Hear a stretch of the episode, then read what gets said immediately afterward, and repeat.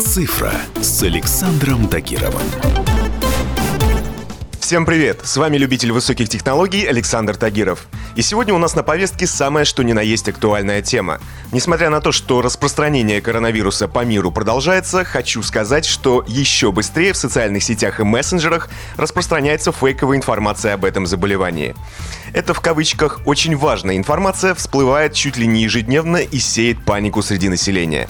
Специально для вас я прошерстил несколько популярных платформ и даже у себя на телефоне нашел огромное количество бреда, который люди воспринимают за чистую монету и перепощивают друг другу почем зря. Чаще всего такие фейки попадают в групповые чаты в WhatsApp, а оттуда расходятся по знакомым и участникам беседы.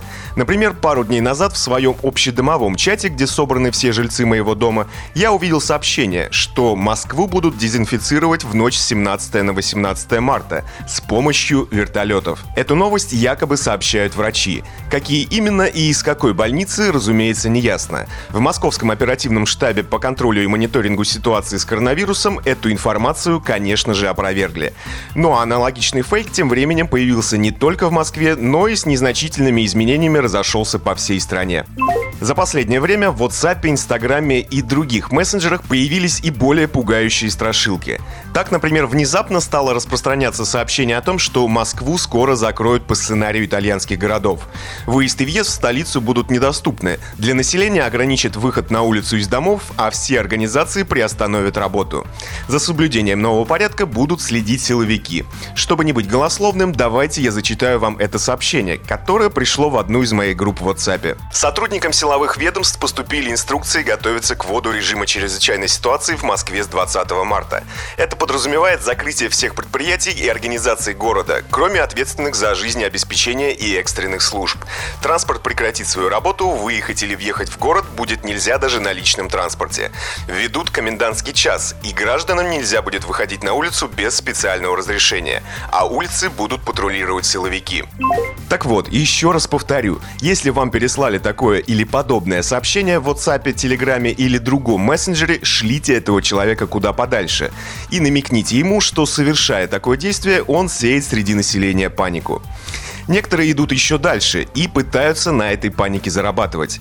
Например, в Инстаграме предлагают купить некие экспресс-тесты на коронавирус, которые можно сделать в домашних условиях. Один из таких аккаунтов продает тесты за 2000 рублей и может отправить товар в Украину, Казахстан или Белоруссию. Так вот, чтобы внести ясность, скажу сразу, это тоже развод. В России тест на коронавирус можно пройти с помощью врачей из госучреждений. Если вы подозреваете у себя инфекцию, следует вызвать скорую помощь или позвонить позвонить на единую горячую линию. Специалисты приедут к вам домой и сделают тест. Также анализ берут в инфекционных больницах. Еще одна страшилка для родителей гласит, что ради здоровья детей их мам и пап будут штрафовать за нахождение ребенка вне дома. Речь идет об общественном транспорте, школе, о магазинах и других публичных местах.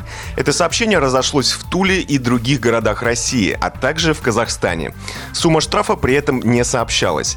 Однако, как вы уже смогли сами догадаться, в Министерстве образования и науки Казахстана сообщили, что никаких штрафов для родителей и образовательных учреждений не предусмотрено.